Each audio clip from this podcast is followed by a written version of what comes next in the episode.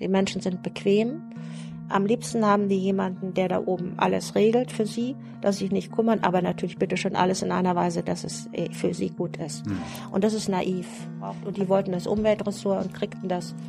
Und damit war für mich ein neues Spiel, äh, neues Glück, ein, eine neue eine neue Zeit brachte. Angela Merkel, die war damals dann Umweltministerin, die hätte mich zurücknehmen, wollte sie nicht, hat mich in den Ruhestand versetzt. Und dann äh, musste ich mir was Neues suchen. Wir sind morgens in den Vatikan hineingefahren worden und da fuhren wir vorbei an kilometerlange Touristenschlangen, die da alle standen, um in die Sextinische Kapelle und die Museen reinzulassen. Und ich als ähm, Rentnerin, aber noch aktiv, bin schlank da vorbeigefahren worden und in die Vatikanstadt. Also das muss doch deutlich machen, wie lohnend es ist, äh, möglichst lange aktiv zu sein. Wie gesagt, ich möchte gerne wissen, wer äh, die Kanzlerin beraten hat in Sachen äh, Umgang mit dem Dieselabgasskandal.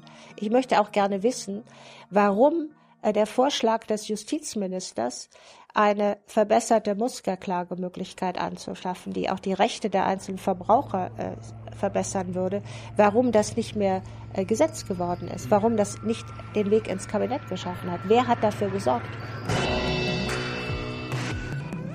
Liebe Hörer, hier sind Thilo und Tyler. Jung und Naiv gibt es ja nur durch eure Unterstützung. Hier gibt's keine Werbung, höchstens für uns selbst. Aber wie ihr uns unterstützen könnt oder sogar Produzenten werdet, erfahrt ihr in der Podcast-Beschreibung. Zum Beispiel per PayPal oder Überweisung. Und jetzt geht's weiter. So, eine neue Folge Jung und Naiv. Wir sitzen in Berlin. Wo sitzen wir genau? In der alten Schönhauser Straße, ganz in der Nähe vom Hackischen Markt. Und wer bist du? Ich bin die Vorsitzende von Transparency International Deutschland. Äh, wir kümmern uns um Korruptionsbekämpfung und um Integrität in der Politik, im Wirtschaftsleben und auch in der Gesellschaft. Dann hast du ja in Deutschland nicht viel zu tun, oder? Es reichte äh, der Meinung, dass äh, Korruption nur irgendwo weit weg äh, von Deutschland stattfindet, äh, das äh, ist ein, ähm, ein Irrtum. Wir haben auch Korruption in Deutschland. Und vor allen Dingen haben wir ähm, Verhaltensweisen in den verschiedenen Sektoren, nicht nur in der Politik, auch in der Wirtschaft, wo Macht äh, Missbrauch stattfindet. Unsere Definition von Korruption ist äh, folgende. Man sagt, wir sagen, jemand, der seine anvertraute Macht, der eine bestimmte Machtposition hat, als Vorstandsvorsitzender, als Fraktionsvorsitzender einer Partei, als Regierungschef, der hat äh, die Verpflichtung, sich um das allgemeine Wohl zu kümmern und nicht um seinen eigenen persönlichen Vorteil. Und wenn er das nicht tut, dann, sondern zu seinem eigenen Vorteil äh, versucht, äh, sich sozusagen Vorteile zu verschaffen, das ist für uns dann Korruption, indem man zum Beispiel Posten ähm, annimmt ähm, und dafür sich vorher äh, mit bestimmten Kreisen äh, liebkind macht. Das wäre für uns dann Korruption. Also auch Korruption gibt es in Deutschland. Zur ganzen Korruptionsgeschichte kommen wir später. Wir kommen jetzt mal zu deiner Person. Du hast dich auch gerade gerade nicht namentlich vorgestellt. Ich heiße Edda Müller und äh, ja, mehr ja. braucht man zu diesem Namen nicht zu sagen, äh, kann man gut behalten. Edda, äh, wolltest du, nachdem du Abitur gemacht hast, du hast Abitur gemacht, oder? Äh, das werden, was du jetzt heute machst? Nein, das habe ich damals überhaupt gar nicht. Ich habe auch nie so einen richtigen Plan gehabt. Ich habe, äh, als ich äh, fertig war mit dem äh, mit der Schule, äh, wollte ich Journalistin werden und habe dann auch gleich äh, die nächsten Tage habe ich angefangen. Ich bin zu allen Zeitungen bei uns da. Ich habe damals gewohnt äh, am Niederrhein äh, auf der anderen Seite von Duisburg und da gab es damals drei Zeitungen die Westdeutsche Allgemeine, die Neue Ruhr-Zeitung und die Rheinische Post. Und zu allen drei Zeitungen bin ich hingegangen, habe gesagt, ich wollte gerne bei euch mal mitmachen. Und der Redakteur, der Lokalredakteur der Westdeutschen Allgemeine hat gesagt, na gut, prima, komm. Und so war ich dann schon, bevor wir unsere Abiturfeier hatten, war ich schon äh, als Volontärin bei der Zeitung. Aber ja, wie äh, du jetzt siehst, ist daraus nichts geworden. Von dem Journalisten ich habe zwar immer dann während meines Studiums äh, bei der Zeitung gearbeitet und war dann auch am Schluss Jungredakteurin, aber dann kam plötzlich, ich habe dann äh, Politikwissenschaft studiert in München und in Berlin und dann äh, kam gerade, als ich fertig wurde, wurden im äh, Deutschen Bundestag Abgeordneten äh, Assistentenstellen geschaffen, damit die Abgeordneten Unterstützung kriegen in ihrer Arbeit. Und dann habe ich gedacht, das ist doch nicht schlecht. Mal so ein Jahr zum Bundestag zu gehen als Abgeordnetenassistent ist gut für einen Journalisten. Da weiß man, wie das so im Bundestag zugeht. Hab bei der Zeitung angerufen, gesagt, komm, Jahr später. Haben die gesagt, na gut, kommst du ein Jahr später. Und äh, nach einem Jahr bekam ich das Angebot, ins Bundesinnenministerium zu kommen. Und dann habe ich gedacht, das ist auch nicht schlecht. Mal ein Jahr lang Ministerium, ähm, auch da mal reinzuschauen, auch gut für einen Journalisten. Also bin ich ins Ministerium gegangen, wiederum angerufen, kommen ein Jahr später, haben gesagt, prima. Und dann wurde das so interessant dort. Äh, das war die Zeit der inneren Reform, das war die sozialliberale Regierung mit Willy Brandt als Kanzler. Und äh, dann bin ich dabei geblieben. Und äh, ich habe eigentlich nie in meiner politisch oder in meiner beruflichen Laufbahn äh, mir einen einen äh, großen Plan gemacht, wann ich wo sein würde, sondern ich habe immer das gemacht, äh, was auf mich zukam. Und äh, wenn es mir nicht gefiel, habe ich was anderes gesucht. Und von daher, ich halte nicht viel von langfristiger Planung, was die persönliche, äh, berufliche Karriere angeht. Wir haben jetzt viele junge Zuschauer, die sehen das und sagen sich so, was? Äh, kein Plan? Ich äh, will doch Karriere machen und das ist doch irgendwie, ich muss doch einen Plan haben. Nein, ich glaube, man sollte, man muss wissen, äh, wofür man, was man gerne machen möchte. Und ähm, das wusstest du doch damals offenbar auch nicht. Nein, ich wollte nicht doch, ich wusste schon, äh, dass ich mich für allgemeine, das allgemeine Wohl einsetze als Journalist, äh, kritisch. Äh, ich war immer an Politik interessiert, am öffentlichen Leben. Ich hatte auch als Schülerin ähm, auch meine Mitschüler, die waren immer der Meinung, ich sollte vielleicht Anwältin werden, weil ich immer so jemand war, der alle Ungerechtigkeit nicht leiden konnte, dann immer den Mund aufgemacht habe. Und, äh, und deshalb, das sind so, so allgemeine äh, Interessen, die man in der verschiedensten Weise dann realisieren kann. Man kann sie als äh, Journalist, äh, man kann sie als, was ich dann später gemacht habe, in der Ministerialverwaltung äh, realisieren. Äh, und man kann sie später als äh, Vorsitzende des, äh, der Dachorganisation der Verbraucherverbände, kann man sich dafür einsetzen, man kann sich für Klimapolitik ein. Alles sind Fragen, die man nicht 30 Jahre vorher sich festlegt. Ich will dann und dann das und das machen, sondern ich will etwas machen, womit ich der, es hört sich jetzt hochtrabend an, der Menschheit ein bisschen oder die Welt ein bisschen besser mache. Das ist eigentlich immer so mein Ziel gewesen. Hast du irgendwas gemacht, was sich im Nachhinein als vielleicht nicht so gute Idee herausgestellt hat, wo du gesagt hast, so, ah, scheiße, hätte ich mir sparen sollen? Da muss ich wirklich nachdenken. Ähm, ich ich habe eigentlich die meisten Sachen ganz gern gemacht. Aber da sind natürlich zwischendrin auch manchmal Dinge äh, passiert. Äh, ich war dann eine Zeit lang im Umweltbundesamt und äh, dann äh, wollte ich da eine bestimmte Aufgabe mehr nehmen. Das klappte dann nicht. Und dann habe ich gesagt, so jetzt gehe ich erstmal ein Jahr in die Forschung und schreibe eine Doktorarbeit. Oh. Und dann habe ich eine Doktorarbeit geschrieben und ähm, und danach ähm, geguckt, na was könnte man jetzt so machen und ähm, bin dann äh, damals wurde dann das äh, Umweltministerium nach Tschernobyl, als der große Reaktorunfall in Tschernobyl führte ja dazu, dass in Deutschland ein Bundesumweltministerium geschaffen wurde. Das gab es vorher nicht? Das gab es nicht äh, als eigenes Ressort. Mhm. Der Umweltschutz war im Bundesinnenministerium untergebracht. Und ähm, mhm. ja, dann habe ich gedacht, das ist auch nicht schlecht. Also gehe ich ins Ministerium. Und äh, ja, da bin ich dann gelandet und ging das dann immer weiter. Ich war immer für viele Querschnittsfragen zuständig. Ich war nie so die Spezialistin fürs Detail, sondern ich war immer die, diejenige, die äh, so Grundsatzfragen, Umwelt und Energie, Umwelt und Sport und Freizeitgestaltung, Tourismus und Bauen und so weiter, Verbraucherfragen. Hm. Und wenn man in diesem Bereich äh, politisch tätig ist oder als Politikberater ist man ja praktisch als Ministerialbeamter, dann äh, gehört dazu Verhandlungen auf EU-Ebene, dazu Verhandlungen im Bereich der Vereinten Nationen, international. Man ist wahnsinnig, ein wahnsinnig spannendes Geschäft. Und von daher habe ich das nie bedauert, äh, diesen Weg eingeschlagen zu haben. Das heißt, wenn du den Job jetzt noch hättest, wärst du zum Beispiel beim G20-Gipfel dabei gewesen und hättest für die Bundesregierung damit verhandelt. Ja, natürlich. Ich habe in, habe in vielen solchen, in solchen wichtigeren ähm, Verhandlungen mitgewirkt, Klimaverhandlungen, äh, äh, die Vorbereitung von Rio äh, 1992. Ähm, ja, also äh, Verhandlungen, äh, die dann äh, in den letzten Tagen äh, bis in die Morgenstunden dauern, Äh, die machen Spaß. Äh, wenn es ein Countdown geht, langweilig wird es, wenn man vorher zähe, manchmal nicht enden wolle, Geschäftsordnungsdebatten. Aber wenn es so ums, um, um den Countdown geht, dann und dann muss eine Entscheidung getroffen werden, die Öffentlichkeit ist dahinter, das macht Spaß. Und das ist manchmal auch so ein bisschen wie ein Pokerplay. Man muss die besseren Nerven haben, äh, als derjenige, der äh, da vielleicht anderer Meinung ist. Wie waren deine Pokerfähigkeiten? Die war nicht schlecht. Dazu gehörte erstens mal, dass ich ähm, jemand bin, der äh, der äh, Nachtsitzung. Ich werde nicht so schnell müde.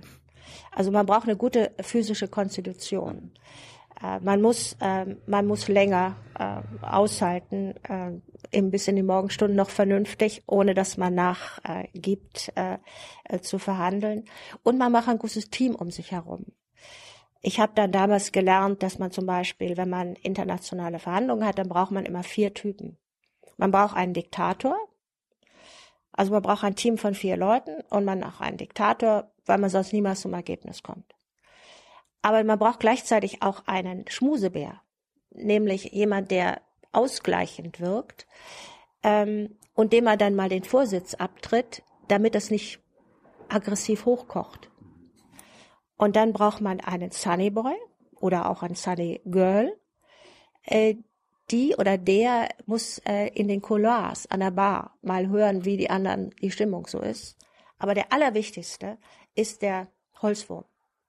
Der Holzwurm, das ist der Pedant, äh, der an Kleinigkeiten stundenlang rumverhandeln kann. Und den setzt man spät ein als Ermüdungsstrategie. Dass die anderen dann sagen, jetzt reicht's langsam, jetzt geben wir nach. Und ich habe dabei auch gelernt, äh, das sind so Dinge, die lernt man so in, in, in, in Fortbildungskursen vom Auswärtigen Amt, Verhandlungstechnik. Ne? Wie stelle ich meine Delegation zusammen? Und dabei habe ich gelernt, dass es gar nicht irgendwelche Mitarbeiter gibt, äh, die äh, schlecht sind, sondern man muss sie nur an den richtigen Moment einsetzen und für die richtigen Zwecke einsetzen. Von daher macht Spaß. Also dieses Geschäft macht Spaß. Stellt sich natürlich jeder die Frage, was du die Diktatorin? Ich war leider die Diktatorin. Ja, na klar. Ja. Du hättest auch zwischendurch auch mal wechseln können und sagen, okay, heute, heute spiele ich mal den, das Sunny Girl. Ich, ähm, man, ich glaube, man hat äh, bestimmte ähm, Charaktereigenschaften. Man kann bis zu einem gewissen Grade sich verstellen. Aber ich glaube, auf Dauer würde man mir ähm, den, ähm, äh, den Schmuse, das Schmusekätzchen nicht abnehmen, weil ich würde dann ungeduldig und würde sagen, jetzt reicht's mir langsam. Also bitteschön. Ne?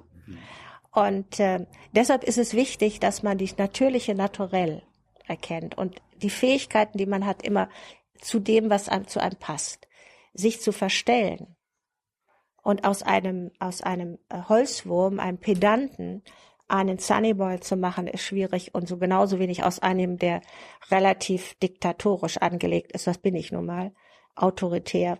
Ich will zu Ergebnissen kommen, äh, zum zum Schmusebär zu machen, das ist auch schwierig.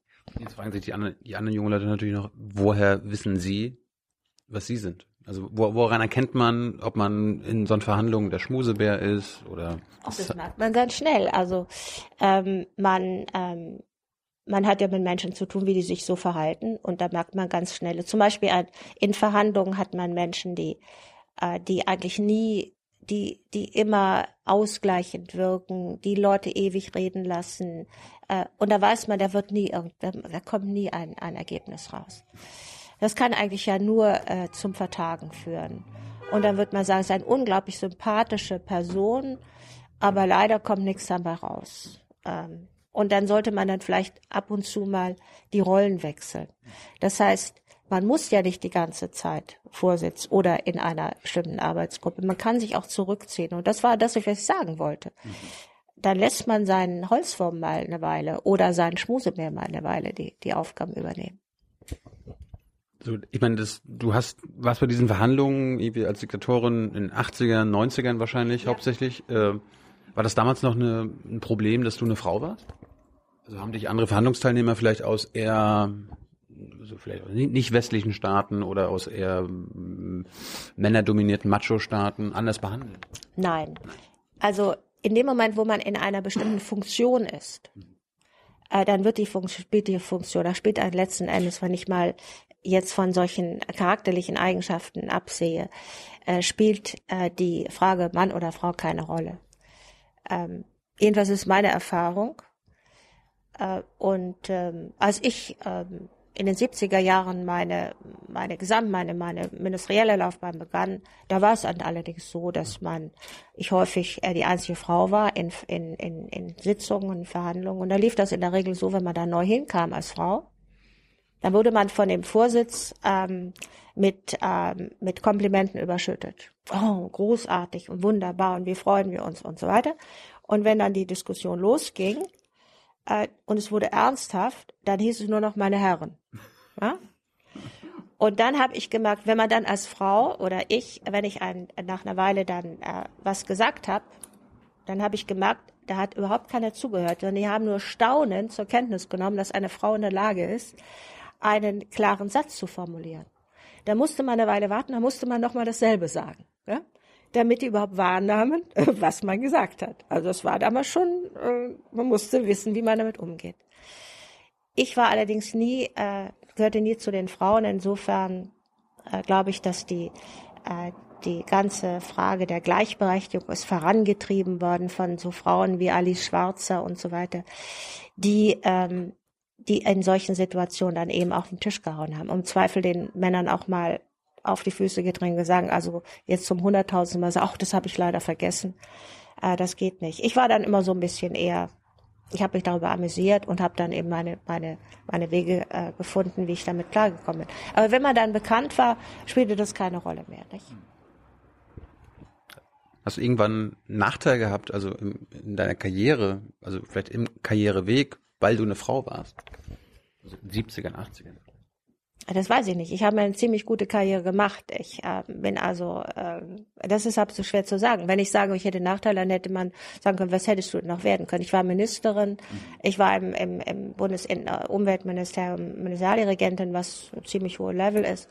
Also ähm, ich war Vizedirektorin der Europäischen Umweltbehörde. Ich hätte da vielleicht Direktorin sein können, aber ähm, nee. Also so genau kann ich das eigentlich nicht sagen.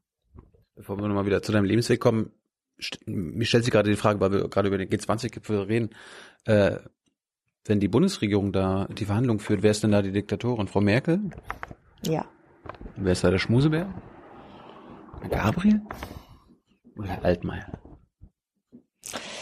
Ich glaube, dass, ähm, dass die äh, äh, Frau Merkel äh, Altmaier eher als den Schmusebär einsetzt, äh, der äh, der dann auch mal ausgleichend wirkt, vermute ich mal. Ich, ähm, ich habe äh, Angela Merkel kennengelernt in der Umweltministerkonferenz, als ich Ministerin in Schleswig-Holstein war und habe damals äh, ihre Verhandlungsart, äh, ihre Art, wie sie, äh, wie sie da aufgetreten hat, immer mit großer Verwunderung zur Kenntnis genommen, äh, weil sie äh, jemand ist, äh, und ich glaube, das ist sie heute noch, äh, die unheimlich viel wegstecken kann die also lange Zeit äh, völlig zurückhält und auch bei Kontroversen äh, keine Stellung nimmt.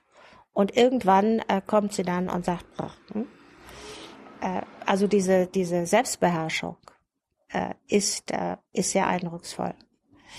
Man kann auch sagen, sie sitzt es aus. Äh, das ist, glaube ich, eine Fähigkeit, die man, äh, die man auch äh, können muss, damit man nicht ins Messer läuft, ins offene Messer läuft. Und sie hat vermutlich um sich herum ähm, einen äh, Kreis von Menschen äh, geschaffen, der der ihre, wenn man das mal mit meinem Beispiel, mhm. äh, der ihre ihre Art ergänzt beziehungsweise gewisse Ausgleichsmomente da bringt. Ähm, auf der anderen Seite haben wir immer wieder erlebt, dass sie auch viele sehr gute Leute ähm, aus ihrem unmittelbaren Kreis äh, versucht hat ähm, wegzukriegen. Das habe ich nie verstanden, weil ich finde, wenn man in Führungsfunktionen ist, muss man, muss man, hat man jede Menge Vorteile, wenn man richtig gute Leute um sich versammelt. Und, äh, und nicht äh, lauter Ja-Sager. Ich habe hab mir jetzt nur gefragt, ob du jetzt noch ein Beispiel für einen Sunny Boy oder Sunny Girl aus Merkels Team bringst. Nee, da ist mir niemand eingefallen. Aber man, ich könnte ja nochmal drüber nachdenken, dann kommen wir nachher nochmal wieder darauf zurück. Ähm, Merkel kommt ja aus der DDR. Warst du in der DDR damals?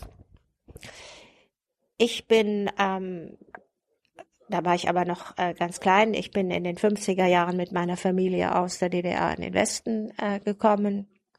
Und ich bin äh, mit der DDR insofern ein bisschen geprägt, weil ich äh, in der Zeit, als hier die Mauer gebaut wurde in Berlin, äh, kurz danach war ich hier am, am, in der NFU und habe äh, mit wie viele Berliner, Westberliner Studenten Fluchthilfe äh, betrieben. Und in der hm. Zeit bin ich dann äh, in Ostberlin verhaftet worden und habe da mal eine Weile im Gefängnis gesessen. Weil du Wessis in den Osten, in den Osten geschmuggelt hast? Ja, ja, so in die Richtung, genau. Mhm. Du hast im Gefängnis gesessen? Ja. Wie lange? Ein Jahr. In Ostberlin. Erzähl uns mal was drüber. Du, du lachst jetzt darüber, du hast ein Jahr deines Lebens verloren.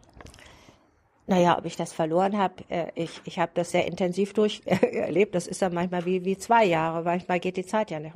Nein, also es ist äh, auch vielleicht einfach den, äh, die Zeit nochmal in Erinnerung zu rufen, weil wir häufig manchmal denken, es war noch nie so schlimm wie heute. Äh, die Menschen, die, die, die, die Zeiten sind, sind äh, so komplex und schwierig.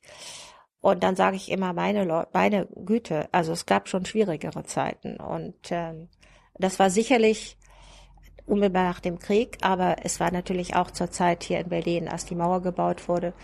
Und äh, es gab damals eine ganze Reihe von Studenten an der, an der Freien Universität, auch an der Technischen Universität, die in Ostberlin lebten, bei ihren Familien und äh, dort wohnten.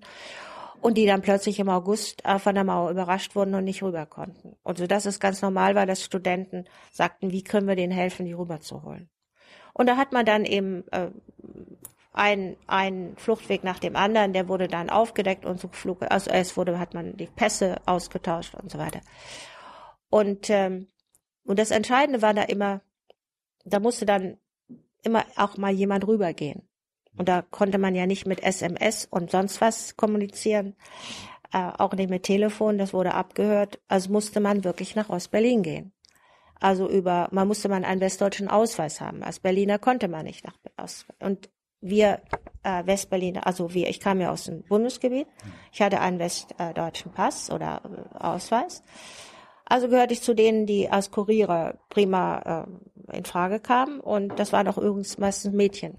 Weil du sagst, die anderen, die haben Tunnel gebaut und irgendwas und die Mädchen, die sind dann rübergegangen. Ja, und äh, in unserem Fall äh, war das ein, ein Vorhaben, da sollten äh, acht äh, Leute an einer Seilbahn abrutschen äh, in der Nähe von der Bernauer Straße vom Dach in der Nacht. Und äh, das verraten worden. Ich an dem Tag, als ich rüberging abends, um denen zu sagen, heute dann und dann geht es los, äh, wurde ich, ähm, habe ich die Leute, die ich treffen wollte, nicht mehr getroffen. Und als ich wieder zurückgehen wollte, kam ich ganz schnell dran, dachte, das ist ja prima. Ne? Bin ja heute, muss man nicht so lange warten, im Tredenpalast hier in Berlin, an der Friedrichstraße. Und äh, ja, und dann wurde ich in, äh, in dunkle Flure geführt und äh, war immer noch, ich dachte, irgendwie kam mir vor wie im Kino. Und dann kam, kam irgendjemand vorbei und dann sagte ich, äh, also ich muss jetzt hier langsam weg, ich hätte eine Verabredung, ich kann hier nicht länger warten. Und dann, dann sagte der, das werde ich nie vergessen, manche, die hier sitzen, haben schon Jahre gewartet. Naja, und nach einer Weile irgendwann wo, kam dann, ging die Vernehmung los. Und am nächsten Morgen, äh, das ging die ganze Nacht, am nächsten Morgen wurde ich mit so einem, mit so einem äh, Polizeiauto, wo man so Kabuff sitzt, nicht? Ähm, zum Gefängnis gefahren. Und dann habe ich immer gedacht, ich kam mir wirklich vor wie im Film. Und habe ich immer gedacht, du musst genau aufpassen, ob die rechts oder links rumfahren und so, damit du weißt, wo es hingeht. Also es ist völlig absurd. Man ist nur von der Situation beherrscht. Nicht? Man hat keine Angst. Ich hatte keine Angst.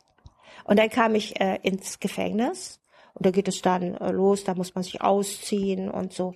Und dann habe ich gedacht, ich hatte ja, war ja noch nicht so lange her mein Abitur und ich sagte, erstens mal, man muss einen Haftbefehl haben, innerhalb von 24 Stunden Haftbefehl. Da muss drinstehen, was sie einem, und ich bei jedem, der kam, gesagt, wo ist der Haftbefehl? Und das zweite hatte ich mir eingebildet, man hat Recht, das Bücher zu kriegen. Und habe ich gesagt, und ich hätte jetzt Bücher, gerne. Beides hat also nicht so richtig geklappt.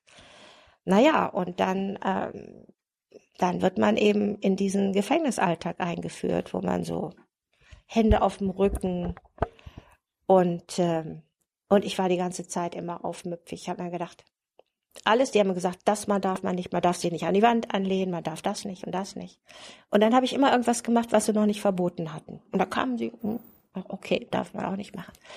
Und man lebt eine ganze Weile von diesem Widerspruch, also für den ich jedenfalls, davon sich, äh, sich dagegen zu wehren, äh, innerlich. Und man weiß natürlich nicht, wie lange das dauert. Und irgendwann kommt man dann in eine Situation, wo man eben mal gute und mal schlechte Tage hat. Und das Schlimmste ist dann eben die Tatsache, dass man äh, weiß, äh, dass äh, die Eltern sich Gedanken machen, dass sie, man keinen Kontakt hat, äh, keine Briefe, kein Telefon, kein, kein Anwalt? bisschen, kein, kein Anwalt. Es war ja damals in der DDR so, dass man erst einen Anwalt bekam, wenn die Vermittlungen abge der, abgeschlossen waren. Also das, was jedem im Rechtsstaat zusteht, dass er, dass er Rechtsbeistand kriegt, war da nicht, äh, das war da nicht so. Das heißt, man hatte auch niemanden, mit dem man der Kontakt zu den Eltern aufnehmen konnte. Und äh, dachten deine Eltern jetzt im Nachhinein, dachten die, du bist tot oder bist geflüchtet oder was? Na, sie wussten wohl, dass ich, äh, weil mein Bruder wohnte, er war auch in Berlin, er studierte auch, und der wusste, dass ich nach West-Ost-Berlin gegangen war und dem. Und insofern wussten die schon, dass ich wahrscheinlich da geschnappt worden bin, ver verhaftet worden bin. Naja, also das war jedenfalls eine sehr intensive Zeit.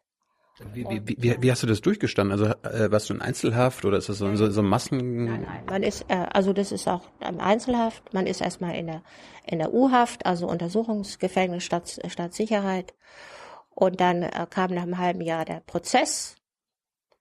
Und ähm, dann Ach, kam. Da hattest du aber einen Anwalt, der dich auch ja, anständig vertreten Anwalt, hat. Ja, das heißt, äh, der war ja im Grunde alles abgekaspert. Mhm. Und dann äh, kam ich in den Strafvollzug in der Barnimstraße. Das war das alte Frauengefängnis, wo die äh, Rosa Luxemburg auch gesessen hat. Das ist inzwischen abge abgerissen. Und äh, nein, das ist dann immer Einzelhaft. Und ähm, äh, dann ähm, äh, muss man sehen, dass man seine Zeit so rumbringt. Aber du hast bestimmt jede Menge Bücher gelesen. Nee, das war ja eben auch das auch äh, Problem. Also ich, ich ähm, bekam erstmal in der Urhaft nach einer Weile äh, kriegte man einmal in der Woche kam einer rum mit so einem Karren. Äh, da war, äh, waren Bücher gestapelt. Und man durfte sich eins nehmen, aber nicht etwa sich da anschauen, welche und so. Man musste nahm man natürlich erstmal das dickste. Ne? Nachdem ich dann mein dickes Buch hatte, wo nur die, die Raketenstandorte in Westdeutschland aufgezeichnet waren, habe ich dann gedacht, das ist auch nicht so die richtige Methode, das dickste zu nehmen. Und dann habe ich gesagt, ich möchte gerne äh, das Kapital von Karl Marx weil ich dachte, ich studierte ja Politikwissenschaft, das ist eine gute Gelegenheit, mal, ja. mal Marx zu lesen, Marx, Engels und so. Aber das hatten die in der, in der Gefängnisbibliothek gar nicht. Hm. Also insofern meine ganzen Bemühungen um Bildung, äh, kommunistisch-sozialistische Bildung, die gingen alle ins Leere, weil sie diese Literatur nicht hatten. Hm. Ja, nun habe ich dann also so Literatur wie ähm, Das neue Dorf, äh, da waren sehr viel Literatur, äh, sowjetische Literatur, wo die, irgendein böser Kulak ähm, auf dem Land ähm, eben gegen den Sozialismus sich wandte und dann irgendein ein, ein tapferer äh, äh, Bolschewik äh, dafür sorgte, dass es allen gut ging oder so in der Richtung. Hm. Warum bist du denn, also Du wurdest verurteilt zu wie vielen Jahren? Oder zum halben Jahr? Nein, nein, ich bin bis zu einem Jahr verurteilt worden, ja. Ich kriegte dann also links im ganzen Verfahren noch ein, ein, ein, während der Zeit noch ein neues Verfahren an Hals, äh, weil ich in einer Situation, da war ich dann in einem Arbeitskollektiv eigen und äh, mit äh, Kriminellen ähm, und die, die äh, behaupteten, dass die DDR diplomatische Beziehungen mit Frankreich hätte. Da habe ich gesagt, stimmt nicht. Und das doch. Und dann habe ich gesagt, na, wenn die Wärterin kommt, dann fragen wir sie. Da kam die Wärterin, habe ich gesagt, hat die DDR diplomatische Beziehung mit Frankreich? Und er sagte, nein, wollen wir ja gar nicht. Und ich war natürlich die Siegerin und sagte, bitte schön, haben wir es doch gesagt. Und dann wurde ich aber nach einer halben Stunde dann da rausgeholt und dann bekam ich ein neues Verfahren wegen Verunglimpfung der DDR. Und das ging da eine Weile und dann wurde ich da nie mehr wieder in irgendein Arbeitskollektiv eingebunden. Und ich wusste nicht, Code zur Vernehmung. Dann wurde gesagt, wann werden Sie entlassen? Habe ich gesagt, am zweiten Mal dann und dann. Und sagt, ja, das glauben Sie. Das heißt, das sind dann diese, dieser, dieser psychische Druck, der dann auf einen aufgebaut, ausgebaut wird. Es wird immer gedacht, man würde geschlagen oder man würde, das ist nicht der Fall, sondern das ist psychischer, äh, psychischer Terror. Hm. Und da muss man, äh, muss man mit umgehen können. Hat dich das, äh, hat das dein Leben verändert? Oder hast du dann so weitergemacht wie? Also ich, äh, ich es hat nicht mein Leben verändert, aber es hat sicherlich äh, für mein Leben war eine wichtige Erfahrung, die, die insofern immer wieder äh, mir vielleicht geholfen hat, weil ich gesagt, es gibt Schlimmeres. Wenn ich irgendein Problem, was einem begegnet, habe ich gesagt, es gibt Schlimmeres. Ja, wahrscheinlich. Also ich, ich, ich hätte nicht in einem Stasi-Gefängnis gesessen wollen. Naja, keiner will das, aber ähm, du hättest das vielleicht genauso gut ähm, ähm, was man nicht machen darf, äh, ist klein klein beigeben. Weil wenn man die eigene Selbstwertgefühl verliert, das war immer meine, meine Devise, dann geht's einem richtig schlecht. Aber solange man äh, selber mit sich im Reiben ist, kommt man da schon irgendwie über, über die Dinge weg.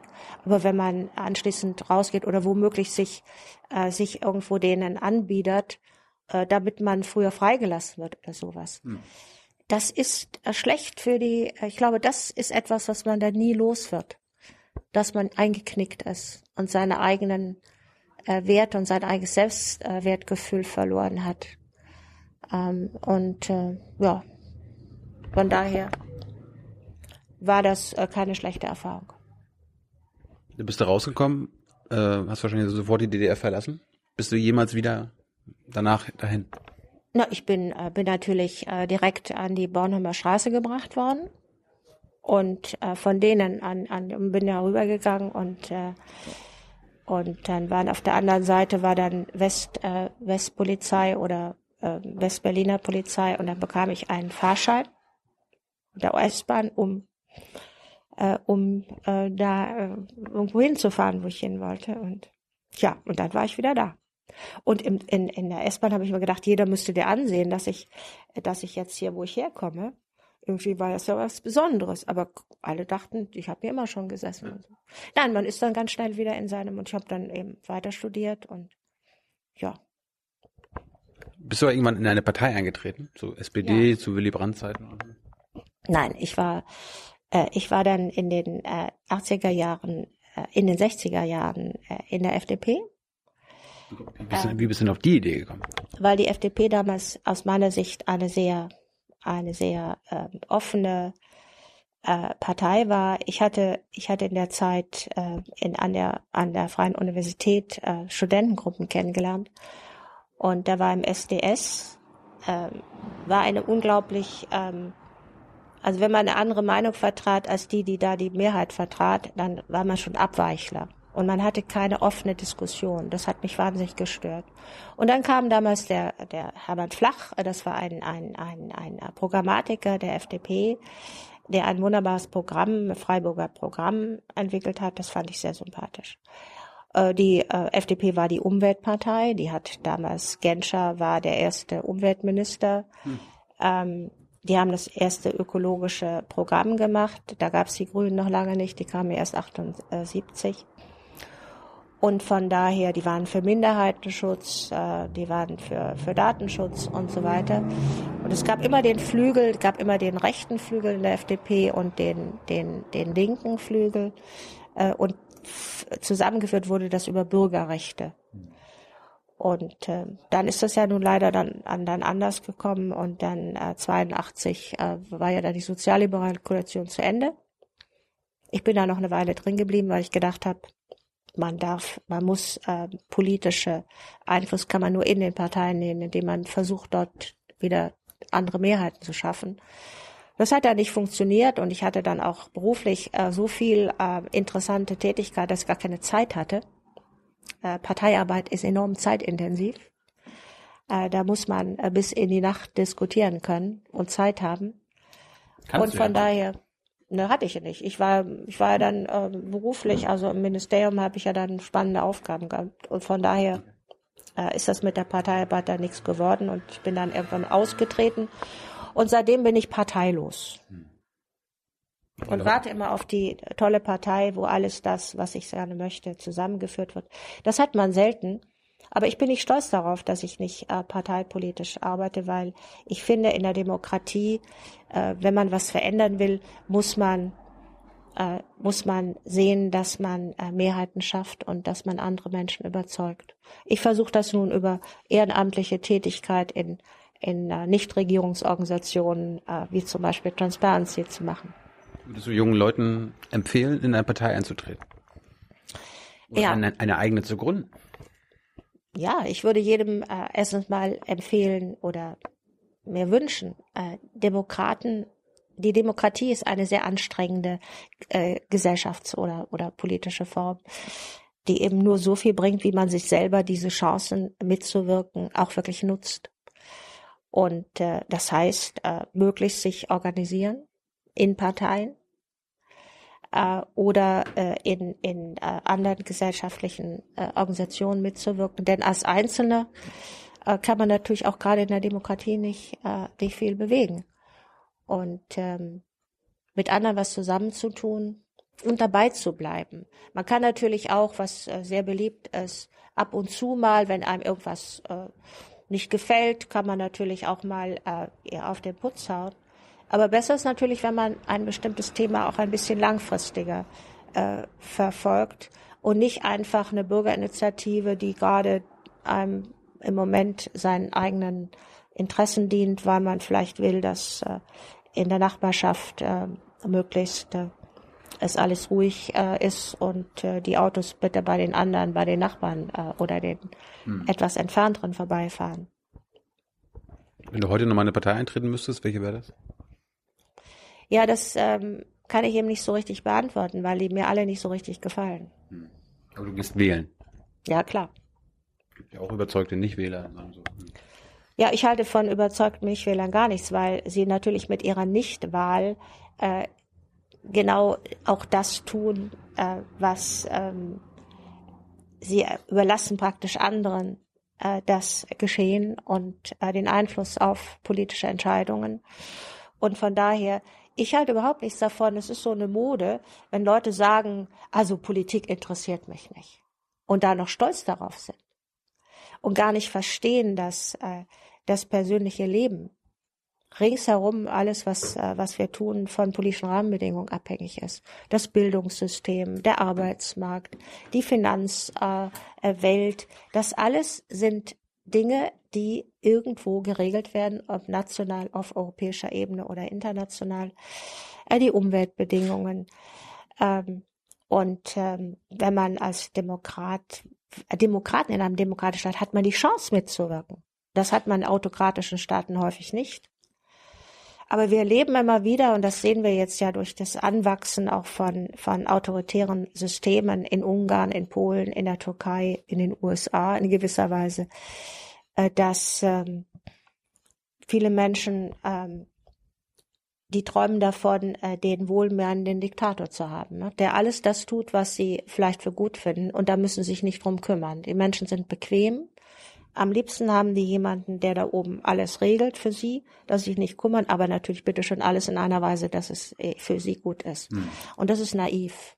Also wenn wir hier über Naivität sprechen, dann würde ich sagen, jeder Mensch, der stolz darauf ist, äh, sich nicht um Politik, für, in Politik zu interessieren oder der auch ganz bewusst stolz darauf ist, nicht zur Wahl zu gehen, äh, der äh, hat eigentlich ähm, die Chancen und die Aufgaben, die man in einer Demokratie äh, haben kann, äh, nicht verstanden. Aber hast du schon mal nicht gewählt? Also vielleicht bist du ja schon ein bisschen älter als ich. Hast du jemals bei irgendeiner Wahl gesagt, ich gehe da nicht hin? Nein, ich habe immer gewählt. Auch wenn ich manchmal ähm, gewählt. schwierig, na, hinterher auch gesagt habe, es war vielleicht nicht so das Richtige. Äh, wir haben ja in Deutschland ein, ähm, ein sehr interessantes Wahlsystem. Wir haben ja die Möglichkeit, mit zwei Stimmen äh, auch ähm, so gewisse äh, Prioritäten zu setzen. Also man kann mit der einen Stimme kann man die Person wählen im Wahlkreis und da kann es sein, dass man eine Person, auch wenn sie vielleicht nicht der eigenen politischen Überzeugung äh, ähm, anhängt, ähm, vielleicht unterstützen will. Aber man kann eben gleichzeitig mit der zweiten Stimme dann die Partei wählen. Von daher kann man so ein bisschen sich selber dann einen Kompromiss zusammenbasteln, wenn man so nicht richtig weiß, was man eigentlich, wen man mit vollem Herzen unterstützen will. Du hast es vorhin schon gesagt, du warst ja in der Politik auch tätig. beziehungsweise in, in der Bundesregierung oder in den Bundesministerien. Du wurdest aber nie da gewählt. Von wem wurdest du denn ausgewählt, dass du da arbeitest? Ich wurde einmal gefragt. Also wenn, ähm, wenn eine äh, bestimmte ähm, Aufgabe anstand und man suchte nach jemandem, dem man da das anvertrauen konnte, äh, dann wurde ich gefragt, ob ich Lust hätte, das zu machen. Ich wurde gefragt ähm, von der Heide Simones und ich war parteilos, ob ich Lust hätte, äh, Ministerin für Natur und Umwelt in Schleswig-Holstein zu werden. Und da habe ich gesagt, na, das muss ich mir mal überlegen. Und man gesagt, oh gut, aber äh, nur bis morgen früh. Und dann habe ich mir überlegt, äh, es war klar, parteilos, es ist ein, ist ein äh, Himmelfahrtskommando. Mhm. Da bin ich bei der nächsten Gelegenheit, bei den nächsten Wahlen bin ich, bin ich draußen. So war es dann auch. Aber ich habe mir gedacht, ich war Ministerialdiregentin und meine nächste ähm, Karrierestufe wäre im Ministerium Ministerialdirektor, erstmal politischer Beamter, kann man von einem Tag auf den anderen gefeuert werden. Mhm. Habe ich gesagt, das wäre total unlogisch, wenn ich jetzt diesen Ministerposten ablehne und weiter im Ministerium bleibe und dort anstrebe ein, ein, eine andere Funktion, wo ich auch gefeuert werden kann. Also werde ich doch lieber Ministerin und das habe ich dann auch gemacht. Das heißt, ich bin immer gefragt worden. Ich habe mich nie beworben. War der Ministerjob der einflussreichste äh, Posten in deiner Karriere? Nein, das kann man so nicht sagen. Es war sicherlich ein wahnsinnig spannender Job.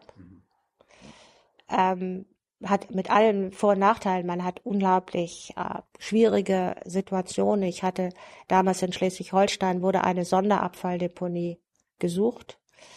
Ähm, und so ähnlich wie heute das äh, Suchverfahren für die Unterbringung radioaktiver Abfälle war also ein, ein, ein Suchverfahren, wo viele Standorte ausgeguckt waren, ob die die richtigen sind. Das führte natürlich dazu, dass das halbe Land auf den Barrikaden war, denn überall, wo unter anderem auf Fehmarn, wurde also in, in, in, ins Visier genommen und ganz Fehmarn stand auf Kopf, weil da natürlich bei ihnen auch nie im Leben da eine Sonderabfalldeponie. Und es war vor allen Dingen in der Ecke da. Und dann war da große Schilder an der, am Straßenrand mit meinem Konterfei und da stand drunter, dass ich Kinder vergiften würde. Also sowas muss man aushalten. Völliger Schwachsinn. Ähm, man musste natürlich dafür sorgen, wenn nun mal diese verdammten Sonderabfälle anfallen, dass sie irgendwo schadlos und, und möglichst ungefährlich beseitigt werden müssen. Hm. Ähm, aber es gibt eben dann auch wunderschöne andere Situationen, wo man mit der Schönheit der Natur, mit Fachleuten, von Fachleuten begleitet wird, die einem genau erzählen können, wie das mit dem Strandhafer ist und den Wattenwürmer, welche Funktion die für die Biologie haben. Und das fand ich immer wahnsinnig spannend. Aber du wurdest dann, du hast gerade gesagt, du wurdest dann auch gehen, du wurdest gegangen oder? Ich wurde dann, ja, da waren dann Wahlen und äh, da wurde dann äh, ein, die Grünen wurden als Koalitionspartner gebraucht und die wollten das Umweltressort und kriegten das. Und damit war für mich neues Spiel, äh, neues Glück, ein, eine neue, eine neue Zeit brachte. Angela Merkel, die war damals dann Umweltministerin, die hätte mich zurücknehmen, wollte sie nicht, hat mich in den Ruhestand versetzt und dann äh, musste ich mir was Neues suchen. Und hast du was gefunden? Ja, ich war dann erstmal in der Wissenschaft ein bisschen, Wuppertal-Institut, und dann habe ich die Vize-Direktorenstelle der Europäischen Umweltbehörde in Kopenhagen äh, bekommen. Und es war, wenn die Merkel mich nicht rausgeschmissen hätte, hätte ich diese spannende Karriere da nicht machen können. Also insofern muss man immer gucken. Am Ende, ähm, unmittelbar ist man da nicht so happy, aber nach der Weise, wenn man es von heute betrachtet, war das äh, eine sehr richtige Entscheidung. Danke, Merkel. Ne? Dank Merkel, genau. äh, ich, ich, weiß aber, du bist auch in die Rürup-Kommission gekommen. Ja. Äh, erklär unseren jungen Zuschauern mal, die sind wahrscheinlich da, damals gerade geboren worden. Äh, was war die Rürup-Kommission und, und, wie bist du da reingekommen? Ja, also in den ähm, in den, in den 2002, 2003, so in dem Dreh äh, wurde äh, wurde darüber diskutiert, wie man die Krankenversicherung und die Rentenversicherung und die Pflegeversicherung ähm, zukunftssicher machen könnte. Das war sie vorher nicht. Das war sie vorher nicht, weil man äh, sagte, wir haben eine demografische Situation, wo immer mehr alte Menschen äh, da sind und immer weniger junge, äh, die die Gebühren oder die Beiträge zahlen, die dann für die Rente und die Krankenversicherung und so weiter. Also man musste die langfristige Sicherheit der Finanzierung äh, dieser Sozialsysteme und äh, das war natürlich eine wahnsinnig politisch schwierige äh, Kiste mit unterschiedlichen Interessen, ganz klar. Und äh, dann hat die Bundesregierung gesagt, da schaffen wir, machen wir eine Kommission. Das macht man dann gerne. Mhm. Oh, sagt, also lassen wir die mal alle da erstmal sozusagen im Kleinen die verschiedenen Interessen äh, aufeinander, miteinander diskutieren. Und ich war da drin als Vertreterin der Verbraucherverbände äh, und und ähm, andere waren dann für die Rentenversicherung und die Gewerkschaften waren da drin und die Arbeitgeberseite war da drin. Da waren alle drin, sozusagen ein kleiner Kosmos äh, dessen, was an gesellschaftlichen Interessen äh, hier betroffen ist. Und der Vorsitzende war der Rürup, Professor Rürup. Mhm. Und dessen Name wurde dann eben äh, sozusagen äh, Programm für die äh, für diese Kommission. Und äh, eine der großen Themen war damals äh, Kopfpauschale oder Bürgerversicherung, immer Krankenversicherung. Der Rürup war dafür, dass alle Welt den gleichen Krankenversicherungsbeitrag zahlt, der Generaldirektor genauso wie die kleine Putzfrau. Äh, und ähm, das fanden dann andere für total ungerecht und sagten, nein, wir brauchen eine Bürgerversicherung, dass alle Menschen in die Versicherung gleichermaßen einzahlen. Also sowohl. Also, also ein bisschen das Schweizer Modell. Nein, das Schweizer Modell war das Kopfpauschalenmodell. Wirklich? Ja, ja. Und äh, das ähm, andere ist sozusagen eher, da kann man in anderen Ländern nicht so richtig vergleichen, weil die meisten Länder in Europa, die haben eine staatliche Finanzierung. Also die Briten und die Dänen, die haben eine staatlich, also über Steuer finanzierte mhm. Krankenversicherung. Und wir haben eben diese Beitrags, also so eine Art Solidarversicherung, wo man über, wenn man in der Krankenversicherung hoffentlich 30, 40 Jahre gesund ist, aber immer einzahlt, weil man in dem Moment, wo man mal krank wird, dann äh, eben äh, die Leistung bekommt. Und ähm, das war dann der große Streit und von daher hat diese Kommission eine sehr starke, schon während ihrer Arbeit eine sehr starke Öffentlichkeitswirkung gehabt. Und äh, am Ende ist eigentlich an Vorschlägen nur eine Sache so richtig umgesetzt worden. Und das war die Empfehlung, dass man das Renteneintrittsalter von 65 auf 67 erhöht. Wie du weißt, bis heute Rentenalter in Deutschland 67. Das wurde ja, das heißt, es ist noch nicht so weit, weil das stufenweise über so jedes Jahr einen Monat mehr und so mhm. weiter. Und äh, das war natürlich auch stark umstritten. warst du dafür? Ja, ich war dafür, dass man äh, das äh, Rentenalter hinausschiebt, weil ich glaube, dass äh, die Menschen äh, einmal das äh, generell immer mehr äh, relativ gesunde äh, mit 65 in Rente gehen. Und wenn man diese Relation nimmt, immer weniger Junge, äh, die die Alten finanzieren sollen, dann kann man, muss man dafür sorgen, dass eben auch die Alten länger arbeiten. Das war meine Meinung sofern sie dann äh, noch gesund sind. Wenn sie nicht gesund sind, dann können sie natürlich vorher mit entsprechender Erwerbsminderung und so weiter äh, in Rente gehen. Aber doch, das äh, fand ich schon ganz gerecht.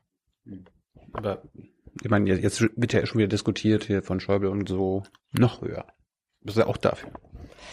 Jetzt ist ja zehn Jahre später oder 15 Jahre später nach der Kommission. Naja, also ich, ich glaube, dass es ähm, dass man das generell auf 67 äh, da die diese äh, Grenze lassen sollte, dass man es aber durchaus äh, äh, in den frei Belieben der einzelnen Menschen stellen könnte, ob sie länger arbeiten wollen. Hm. Und ohne dass das dann äh, dazu führt, dass sie sozusagen die Rente bekommen und dass sie das, was sie verdienen, damit verrechnet wird, sondern dass sie auch noch die Chance haben, auf die Weise ihre Rentenansprüche ein bisschen aufzubessern. Das halte ich äh, für. Wenn man sich anschaut, dass äh, die, der ganze Tourismus, natürlich die Fremdenverkehrswirtschaft wäre total dagegen, weil die leben ja davon, dass so viele alte Leute ständig verreisen. Mhm. Das sollte jetzt ein Witz sein, ja. ähm, die, ähm, wir haben so viele unglaublich fitte alte Menschen, äh, die äh, ihre Freizeit dazu umbringen, um ähm, mit äh, irgendwelchen fluggesellschaftlichen äh, Fluggesellschaften billiger Art oder sonstigen in die weite Welt zu reisen. Und manche von denen würde vielleicht noch ganz gerne ein bisschen was machen. Also ich, von daher freiwillig, auf freiwilliger Basis finde ich das keine schlechte Idee. Und vor allen Dingen wir deine deine deine Nutzer hier, die die sind die, die das alles bezahlen müssen für die alten Leute, denn ihr seid jung und naiv. Aber wir gönnen euch das. Okay, na das finde ich nett. Ja. Aber ich habe auch ein Herz für die Jungen. Äh, ich meine, du hast es ja schon verraten, du bist während des Krieges geboren worden. Warum bist du noch nicht in Rente? Warum, warum, nicht, machst, du nicht, warum machst du nicht Füße hoch und bereist die Welt mit Billigfliegern? Ja, ja, ne, ne, das wäre mir zu langweilig. Also dieser äh, hier zum Beispiel Transparency, das ist wahnsinnig interessant, äh, was man hier äh, alles so tun kann. Ich war gerade vor kurzem im Vatikan. Äh, ja, weil der wir uns die Transparenz der katholischen Kirche checken? Wo ist denn Nein, euer die Gott? Oder? Korruptionsanfälligkeit. Also ähm, Papst Franziskus, unser äh, jetziger Papst, ist ja ein sehr sozialkritischer. Und der hat offensichtlich seinen Leuten gesagt, Leute, ihr müsst euch jetzt mal auch um Korruptionsbekämpfung kümmern. Und hat eine Konferenz einberaumt vor paar Wochen. Und da wurde ich unter anderem eingeladen und natürlich auch andere Korruptionsbekämpfer aus anderen Ländern. Und da wurde dann mit äh, dem höchsten Klerus äh, über ein Programm gesprochen, wie man nun ähm, äh, von Seiten der katholischen Kirche mit dem Thema umgeht. Und äh, ich fand das wahnsinnig spannend. Ich wäre niemals, ich bin nicht katholisch, ich bin auch sonst nicht irgendwie besonders äh, kirchenaffin, aber äh, solche Einblicke zu bekommen äh, in, in eine andere Welt, bekommt man nur, wenn man aktiv bleibt. Äh, als Tourist hätte ich da hätte ich da eine lange Schlange. Äh, das war übrigens interessant. Wir sind morgens in den Vatikan hineingefahren worden und da fuhren wir vorbei an kilometerlange Touristenschlangen, die da alle standen, um in die Sextinische Kapelle und die Museen reinzulassen. Und ich als ähm, Rentnerin, aber noch aktiv, bin schlank da vorbeigefahren worden und in die Vatikanstadt. Also das muss doch deutlich machen, wie lohnend es ist, äh, möglichst lange aktiv zu sein. Aber den Papst hast du nicht getroffen. Nee, leider nicht. Aber das ist ja nun der Anfang einer längeren Zusammenarbeit. Äh, Ich nehme an, dass die jetzt weitermachen. Wir war, war ja der erste Auftakt, nicht, über mögliche äh, Zusammenarbeit und die wollen ja auch dann äh, weiter an dem Thema arbeiten. Und wenn wir dann eines Tages vielleicht mal zu Ergebnissen kommen, dann könnte ich mir vorstellen, dass aber auch dann der Papst vielleicht vorbeikommt. Jetzt, äh, Erzähl unseren Leuten mal, die machen da so einen, so einen ersten Termin. Du sitzt da. Wie- Wie beginnt denn das? Also da kommt der Klerus und sagt, Leute, das, was ihr jahrzehntelang geahnt habt, ist wahr, wir sind korrupt. Oder wie, wie fängt das an? Oder gibt es da erstmal ein Eingeständnis? Gibt es da irgendwie erste Untersuchungen? Nein, also erstes Mal geht es jetzt bei der, die haben so ähnlich wie eine Regierung, haben die ihre eigenen Ressorts, nicht? Im, im Vatikan. Da gibt es einen Kardinal, äh, der ist für Menschenwürde, Gerechtigkeit und so weiter zuständig. Und da finden natürlich viele, da, da geht es auch um, um, äh, um soziale Fragen und so weiter. Und der Franziskus, der aus Lateinamerika kommt, äh, die katholische Kirche in Lateinamerika war immer sehr stark, auch sozial kritisch, also im Hinblick auf politische Systeme. Und äh, Franziskus hat offensichtlich gesagt, wir müssen auch an dem, an dem die Kirche hat da drei Funktionen. Die Kirche hat einmal eine, äh, die Funktion hier äh, sozusagen ähm, äh, theologisch auch von der Werteinstellung der Menschen, den Menschen in der Kirche deutlich zu machen, äh, dass ein Christ ähm, verpflichtet ist, sich um das Gemeinwohl zu kümmern und sich anständig, sag ich mal, vereinfacht zu benehmen. Das wäre erstmal die seelsorgerische Funktion, die die Kirche hat.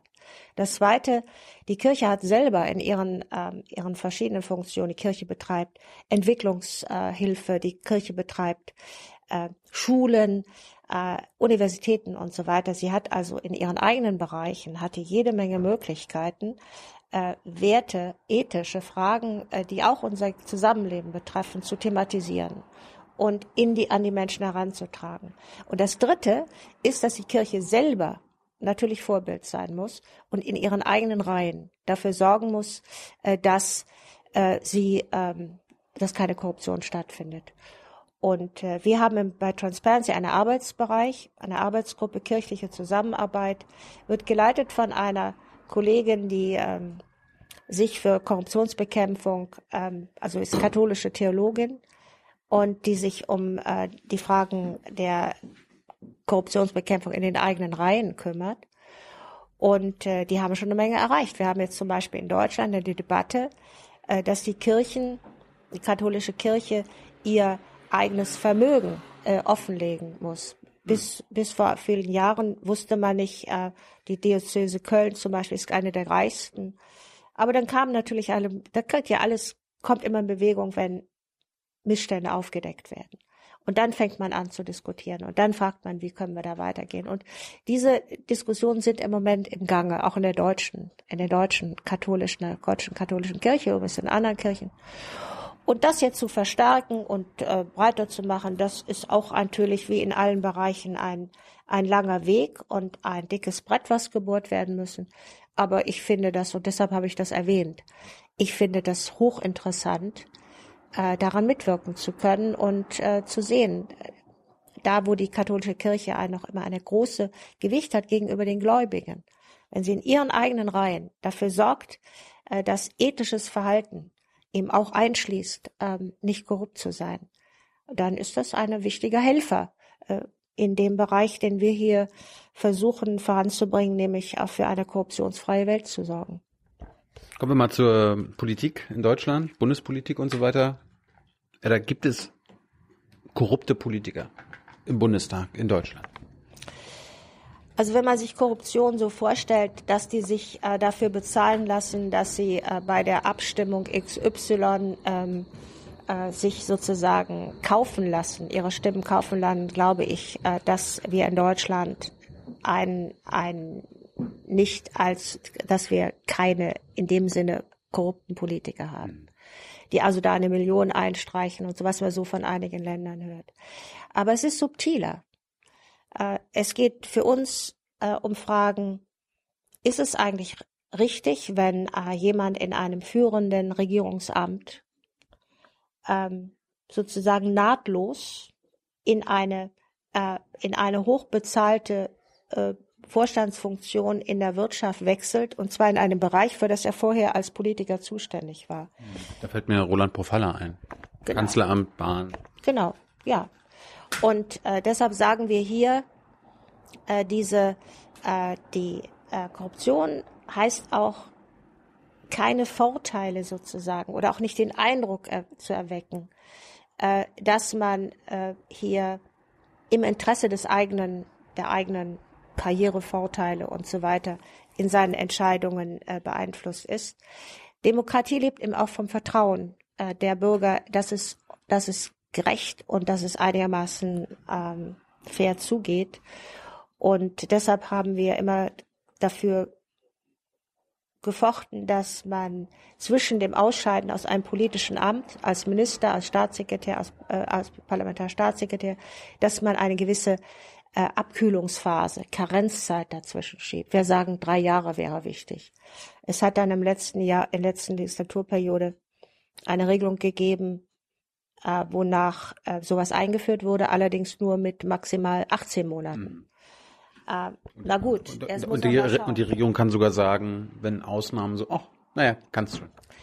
Na, die Regierung nicht. Die haben eine Kommission eingesetzt, äh, die dann befragt wird. Übrigens hatte ich noch niemals bisher äh, äh Arbeit gehabt, äh, weil gibt keine Fälle, gibt keine Korruption. Anscheinend, nee, es gab noch jetzt danach, nach dem Inkrafttreten, gab es keine solchen Fälle äh, des Wechsels in ein solch. Das wird aber jetzt kommen, weil am Ende einer Legislaturperiode ähm, wird es wahrscheinlich äh, zu einigen ähm, Bäumchen, Wechselchen, wechsel dich äh, Situationen kommen. Mhm. Und da werden wir mal sehen, äh, wie diese Kommission entscheidet. Wir sind da natürlich aber hellwach und passen auf, was da passiert.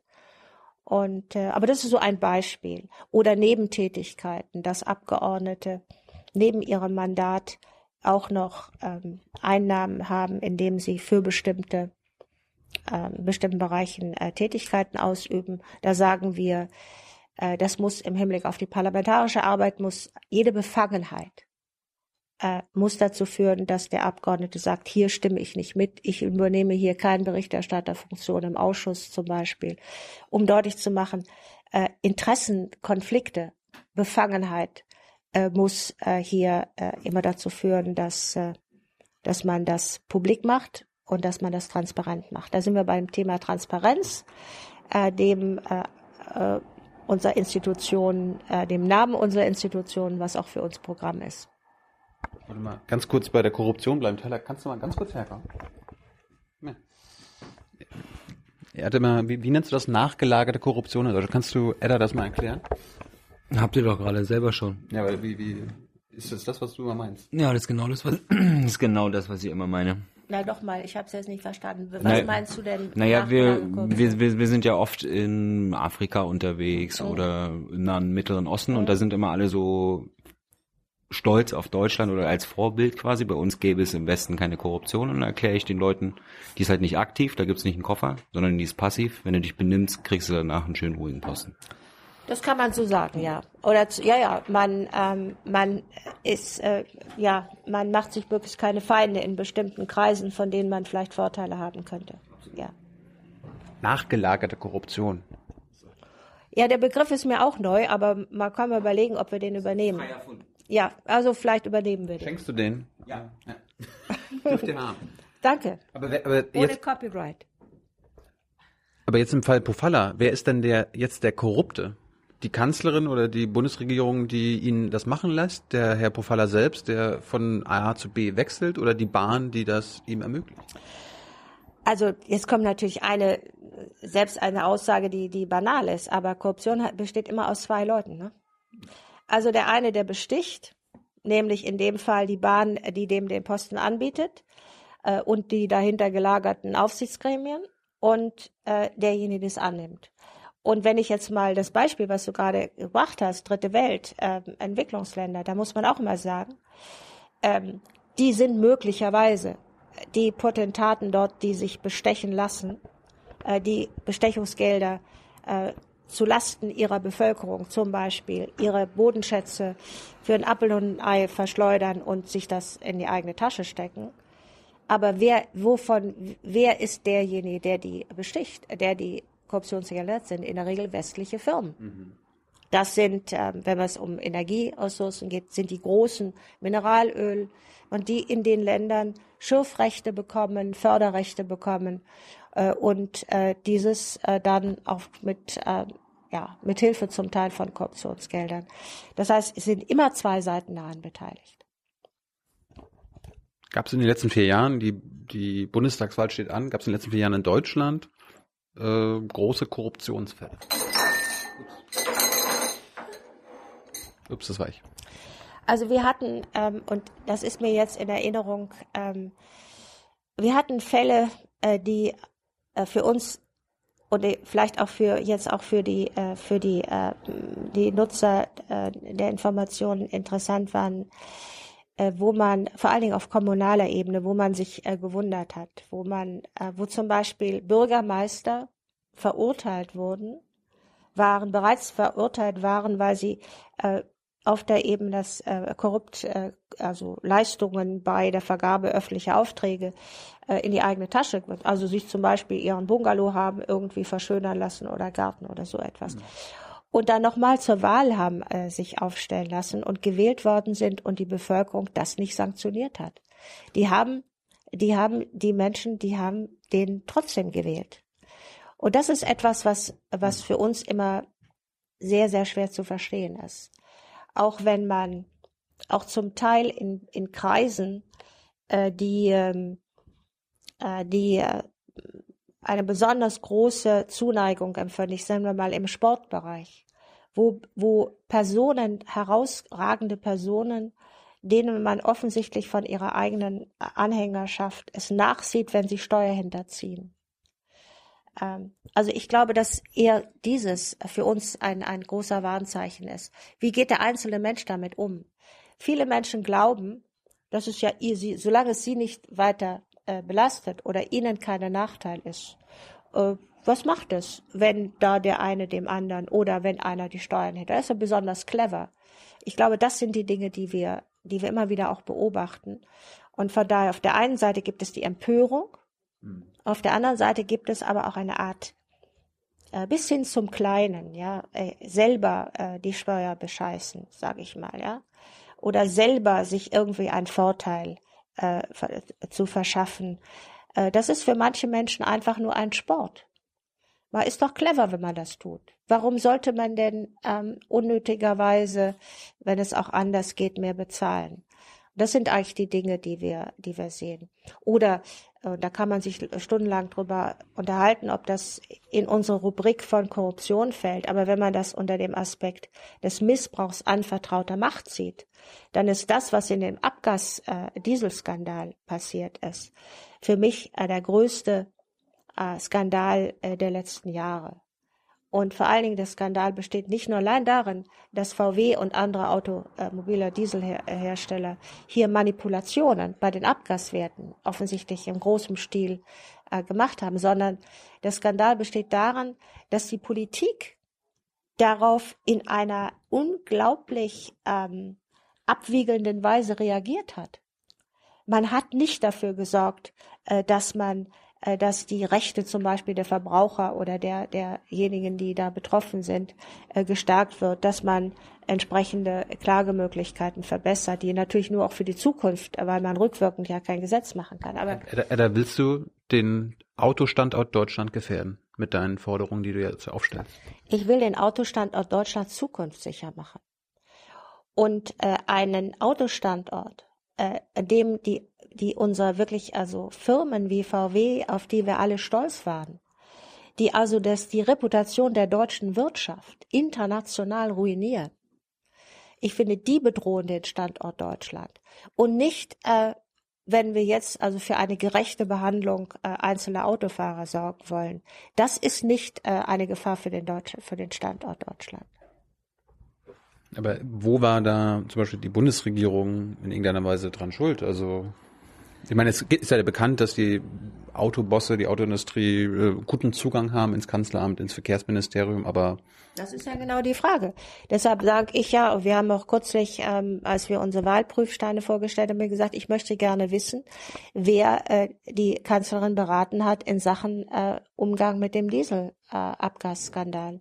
Ich möchte auch gerne wissen, warum der Vorschlag des Justizministers eine verbesserte Musterklagemöglichkeit anzuschaffen, die auch die Rechte der einzelnen Verbraucher äh, verbessern würde, warum das nicht mehr äh, Gesetz geworden ist, warum mhm. das nicht den Weg ins Kabinett geschaffen hat. Wer hat dafür gesorgt, dass das nicht äh, mehrheitsfähig war in der Bundesregierung? Das würde ich gerne wissen. Und da sind wir wieder bei der Frage, wo wir äh, Politik äh, stärker den Scheinwerfer draufsetzen müssen. Das machen wir in der Bundespressekonferenz auch mal des Öfteren, dass wir mal beim Verkehrsministerium fragen, ja, wer war dann jetzt in den letzten drei Monaten von der Autoindustrie bei Ihnen zu Gast? Oder hat mit dem Minister geredet? Glaubst du, dass es da, dass es da eine Liste gibt? Also es, es, es die wird uns, so die wird uns Es ist nicht so plakativ. Ich glaube nicht, äh, dass man äh, so etwas ähm, in den Griff kriegt, wenn man, äh, wenn man allein. Also man kann natürlich mit Lobbyregister und und solchen Offenlegungspflichten schon einiges machen und vor allen Dingen präventiv. Oder vielleicht auch kann der eine sagen, da wird das in Hinterstübchen verschoben und es wird vielleicht ähm, gar nicht äh, tatsächlich was passieren.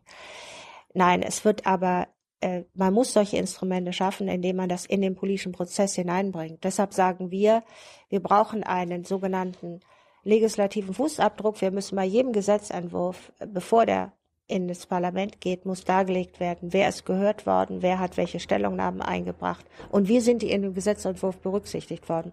Und zwar jeder Gesetzentwurf. Das musst du dir mal anschauen. Wenn du so ein Gesetz kommt aus dem Kabinett, in der Regel kommt das ja von der Bundesregierung, und da ist immer eine Begründung dabei.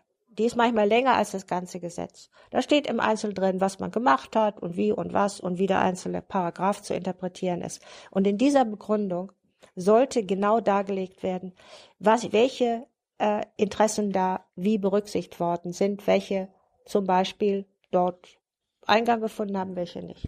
Das, und pass auf, pass das, auf, das, das kommt der entscheidende Punkt. Äh, und dieses sollte in der ersten Lesung im Bundestag debattiert werden. Das heißt, die Opposition, denn die wäre die einzige, die daran Interesse hat, müsste bei jedem Gesetzentwurf dieses zur politischen Debatte machen. Einmal würden damit die Parlamentsdebatten interessanter und die Leute würden ein bisschen besser aufpassen. Nicht so punktuell mal da und mal da fragen, wer, mit wem hat die Kanzlerin zu Abend gegessen, das halte ich für Blödsinn. Mhm. Sondern wir müssen das auf die politischen, konkreten Entscheidungen beziehen. Aber wenn, du sagst, die Interessen müssen genannt werden in dem Gesetzentwurf, dann würden die, würden die Regierenden aber sagen, dem deutschen Volke. Ne? Das ist für das deutsche Volk, das ist Interesse der Deutschen. Nein, äh, die müssen sagen, die haben ja, das würden die auch tun. Äh, wir haben äh, die und die angehört die Automobilindustrie und die Verbraucherverbände und die Umweltverbände und was ich will, Gewerkschaften. Und die haben zu der Regelung äh, zum Beispiel, ähm, wie man, äh, ob man jetzt äh, die, äh, es geht im Moment bei den Abgaswerten um die Frage, ob man allein die, die, die, die Labor, also die, die, die Messstandswerte oder ob man die normalen Werte auf der Straße dazu runterlegt. Äh, wir sind also dafür, das so oder so zu machen. Hm. Und dann kann man von den Stellungnahmen, die eingegangen sind, die man öffentlich machen sollte, kann man sehen, welche, welcher Wunsch und welche Interesse äh, dort berücksichtigt wurde. Die äh, der Automobilindustrie oder die der, äh, der Verbraucherverbände oder der Umweltverbände. Ist Korruption eigentlich eine Straftat in Deutschland? Ja, klar. Also wir haben einmal, und das ist äh, übrigens ein eine relativ junge, äh, junge äh, gesetzliche Regelung. Wir haben in den Ende der, äh, des vergangenen Jahrhunderts, also 1998, äh, ist äh, die Auslandsbestechung äh, straflich, äh, also strafrechtlich äh, eingeführt worden, dass man bestraft ein Unternehmen, das im Ausland Amtsträger besticht, äh, macht sich strafbar. Und das war das Entscheidende. Und damit ist automatisch, das war nämlich vorher anders in Deutschland, die steuerliche Absetzbarkeit von Korruptionsgelder hm. äh, wurde abgeschafft. Wir hatten nämlich bis 1998 konnte ein Unternehmen, das im Ausland besticht, das als nützliche Aufwendungen von der Steuer absetzen. Geil. Ja, toll. Ne? Und das ist also seit, äh, das ist wie gesagt noch keine 20 Jahre her. Äh, das ist von der OECD damals äh, initiiert worden, international eingeführt worden. Und das ist aber schon mal gut.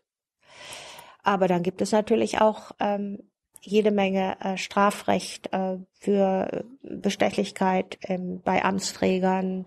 Wenn ein Beamter, der im Vergaberecht, der vergibt zum Beispiel Aufträge für Bauvorhaben. Und wenn dort nachgewiesen wird, dass er bestochen wurde, weil er bei der Ausschreibung dann jemanden äh, den Auftrag zugeschanzt hat, der ihm da vorher irgendwie mal, mal einen Vorteil äh, zugeschanzt hat, da macht er sich strafbar. Also das ist schon äh, eine gesetzlich äh, geregelt. Aber man muss sie erwischen. Und das ist der entscheidende Punkt. Wir haben im Korruptionsbereich es mit einem sogenannten Dunkeldelikt zu tun. Das mhm. passiert alles irgendwo im Geheimen, ist ja klar. Und äh, deshalb unsere zwei Forderungen, die wir in dem Zusammenhang. Wir müssen offen auflegen, deshalb Transparenz. Und das Zweite, wir müssen Menschen, die in den Bereichen arbeiten, Hinweisgeber, Whistleblower, die müssen geschützt werden. Wir haben im deutschen Recht im Moment die, äh, das, die absurde Verpflichtung von Arbeitnehmern, auch äh, im Interesse der Loyalität oder die Loyalitätsverpflichtung gegenüber dem Arbeitgeber, äh, auch äh, rechtswidrige Taten ihrer Arbeitnehmer nicht öffentlich zu machen. Das muss man sich mal vorstellen. Man ist als Arbeitnehmer, darf man nicht bekannt machen, dass der Arbeitgeber irgendeine Schweinerei begangen hat. Und wir sagen, das darf nicht sein, weil auch Korruption im Wesentlichen äh, durch Insider aufgedeckt wird. Nehmen wir hm. die Panama Papers, Geldwäschegeschichten. Alles das bewegt sich irgendwo hinter den verschlossenen Türen und nur die Menschen, die da drin sind, die können das entdecken. Und deshalb brauchen wir einen Schutz äh, und eine Förderung der Zivilcourage. Die ist ja nötig, um so etwas zu tun, dass man nicht wegschaut, wenn man irgendwo Unrecht sieht, sondern dass man das äh, wirklich dann äh, verfolgt und dass man das bekannt macht und äh, damit die Menschen dann auch ähm, äh, sanktioniert werden können. Ich meine, Gesetze sind das eine. Du hast es ja vorhin schon angedeutet, wir brauchen ja offenbar auch so einen gesellschaftlichen Wandel. Ich meine, wenn Uli Hoeneß jetzt aus dem Gefängnis rauskommen kann und wieder Präsident von Bayern München, dem angesehensten Verein Deutschlands, äh, werden kann, dann haben wir offensichtlich ein großes Problem immer noch. Also wie, wie schaffen wir da die Wende? Man kann natürlich sagen, äh, wenn jemand seine Strafe abgesessen hat, äh, dann ähm, kann man ihn nicht äh, bis ans Lebensende hier ähm, als noch weiter ähm, diskriminieren. Das habe ich auch nicht gesagt. Nein, nein, ich, ich sage einfach nur mal, weil man sofort das Gegenargument bringen würde. Aber ich würde dennoch sagen, dass du recht hast. Äh, ich finde, man kann die Verdienste von Hönes im Fußball, äh, die ist, sind sicherlich groß und er hat sicherlich eine Menge Anhänger. Aber ich finde, er sollte gar nicht da selber dazu prä sich äh, präsentieren sondern er sollte sich bitteschön ein bisschen bescheiden im Hintergrund halten. Und er kann weiterhin Gutes tun für den Verein. Aber dass seine, dass man dann äh, sagt, ach, was soll's, ne? das ist doch hier unser Hero, äh, das ist in der Tat, dafür ist es nötig, dass mehr Menschen, und du sagst gesellschaftlicher Wandel, mhm. es ist immer etwas, was in den Köpfen sich verändern muss, wie eigene Werteinstellung zu bestimmten Fragen. Und deshalb ist es so mühsam, ähm, in solchen äh, moralischen Fragen und ethischen Fragen äh, zu Veränderungen zu kommen, wenn man in einer Welt lebt, äh, wo ähm, Werte zum Teil in einem hat man äh, danach oder die Werte einer, eines Menschen danach gemessen, wie viel er verdient, wie viel Einfluss er hat äh, und wie er ähm, wie er äh, am besten äh, für sich selber äh, Vorteile herausschaffen kann. Das ist generell ein Problem. Ich wollte mal ganz kurz zu Parteifinanzierungen kommen. Äh, das meines Wissens, glaube ich, nur die Linke die einzige Partei, die jetzt keine Großspenden oder auch keine Spenden von Unternehmen und Unternehmerverbänden und so weiter annimmt, macht die Linke es als einzige richtig? Oder sind die Grünen für euch schon okay, weil die es transparent machen? Nein, die machen, also wir haben ja im Parteiengesetz genau, klare Regeln, was also die äh, Parteispenden angeht. Ja, aber es gibt ja über Sponsoring, können, ja, Sie, können Sie dann wieder bescheißen genau. und so weiter? Also wir, äh, wir sagen, also erstens mal, es gibt eine Regelung, wonach ähm, die äh, Spenden müssen ab eines Betrages äh, von ähm, über 10.000 müssen ähm, müssen unmittelbar ähm, veröffentlicht werden. Die müssen an den Bundespräsident ge äh, gemeldet werden und so weiter. Aber du hast recht. Also wir haben eine ungleiche äh, Chance einzelner Parteien äh, Spenden zu kriegen. Die meisten Spenden kriegt die CDU, äh, CSU, auch die FDP kriegt eine ganze Reihe, die SPD kriegt weniger und so weiter ist es abgestuft.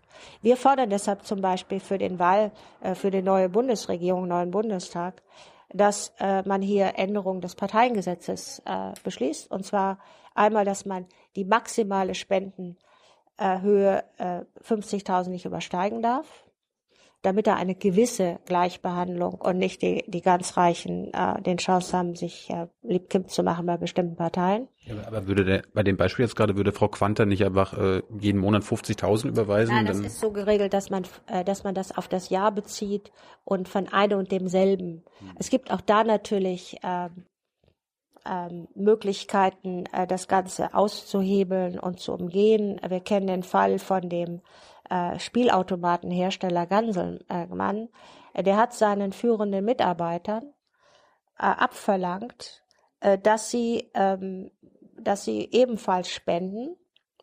Ich weiß nicht, ob er das dann kompensiert hat, indem er dann denen einen Bonus bezahlt hat. Aber jedenfalls auf die Weise wurden dann eben die Spenden von dem Ganselmann Spielautomaten äh, Typen, die wurden also gestückelt, indem die verschiedene Personen und, und so weiter. Also so etwas muss natürlich verhindert werden. Und ähm, aber insgesamt über der Parteienfinanzierung haben wir ein Anteil der Parteieinnahmen für bei, bei Parteien liegt so unterschiedlich, wie gesagt, je nach Parteien, äh, zwischen 10 und 20 Prozent an den Gesamteinnahmen. Aber wie gesagt, wir sagen Deckelung 50.000 und unmittelbar Veröffentlichung ab 2000. Welche Partei ist denn aus eurer Sicht die äh, vorbildlichste in Sachen Parteifinanzierung?